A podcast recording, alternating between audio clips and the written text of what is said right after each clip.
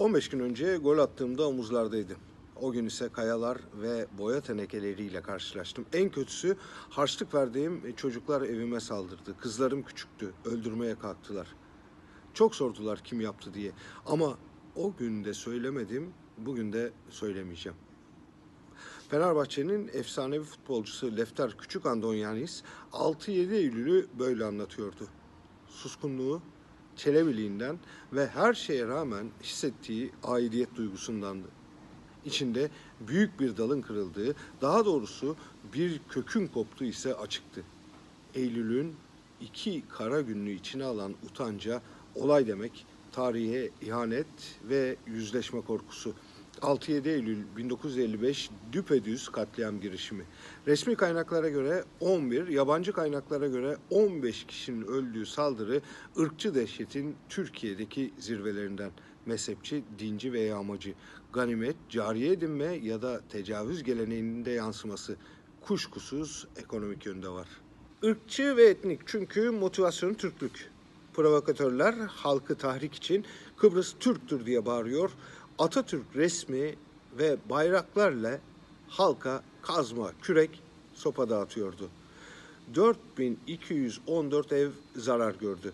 Saldırı dinci ve mezhepçi çünkü 73 kilise, bir sinagog, iki manastır, 26 özel okul tahrip edildi. Aynı zamanda cinsiyetçi, cariye geleneğinin bir yansıması.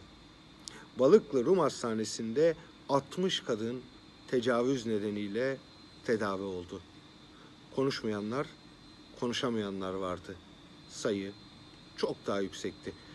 Ekonomik boyutu önemli yer tutuyor. 1004 iş yeri zarar gördü. Rumlar Türkiye'den göç etti. Mallarının üstüne çökülmesi sermaye değişimi yarattı. Türk Gladyosu Seferberlik Tatkik Kurulu o günkü Milli İstihbarat Teşkilatı olan Milli Emniyet Hizmetleri ve e, Demokrat Parti iktidarı tarafından hazırlanmış bir katliam girişimiydi. Cumhurbaşkanı Celal Bayar, Başbakan Adnan Menderes, İçişleri Bakanı Namık Gedik, Dışişleri Bakanı Fatih Rüştü Zorlu, İstanbul Valisi Fahrettin Kerim Gökay her aşamada bilgi sahibiydi. Günümüz klişesiyle hepsi oradaydı. Dışişleri yetkilileri İngiltere'de Kıbrıs temaslarını sürdürürken Atatürk'ün Selanik'teki evinin bombalandığı iddia edilmişti. Türk konsolosluk yetkilisi bombayı olayları kışkırtmak için kurguladıklarını itiraf etmişti. Ama basın bunu görmedi, bu haliyle yazmadı. Bugüne ne kadar da benziyordu. Yaşananlar öncesi Hürriyet Gazetesi İstanbul'daki Rumların bağış toplayarak Enosis'e gönderdiğini yazıyordu. O günlerin yandaşı 20 bin tirajlı İstanbul Express 6 Eylül'de 290 bin basılmış her yerde dağıtılmıştı.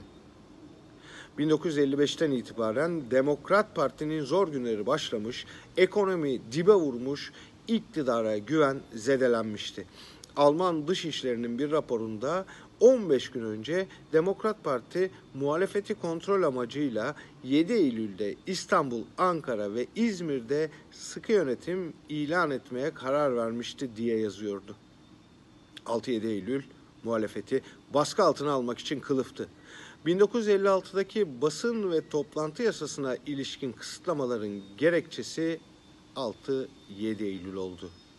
6-7 Eylül dönüştürülemeyen, bilakis bilerek ve isteyerek vandallaştırılan bir toplumsal kesimin inşa edildiğinde ortaya koyuyordu. Yassıada Mahkemesi'nin can alıcı başlıkları arasında da 6-7 Eylül vardı. Devlet zamanla akladı. Selanik'te bombayı attığı iddia edilen siyasal öğrencisi Oktay Ergin 1992'de Nevşehir valisi yapıldı. O yıllarda Seferberlik Tetkik Kurulu'nda görevli olan ve 1988-90 yılları arasında Milli Güvenlik Kurulu'nda genel sekreterlik görevi yapan Sabri 25 oldu. 6-7 Eylül için amacına ulaşan muhteşem bir özel harp örgütlenmesiydi diyecekti. Bin yıllık devlet geleneğine ve tarihsel sürece kabataslak bakıldığında değişen bir şey yok denebilir. Oradan buraya başka katliamlarla geldik. Çorum, Maraş, Sivas'tan Cizre'de Bodrumlarda yakılan insanlara ulaştık. Değişmeyen, hatta daha da kötüye giden bir ülkenin fotoğrafıdır bu. Geçen hafta Sakarya'ya Mardin'den iş için gelen Kürtlere yönelik saldırıda 3 kişi, 8 kişi tarafından dövüldü. Kucağında çocuk olan bir kadına yumruk atıldı. Kürt emekçiye köpek sürüsü diye bağırıldı.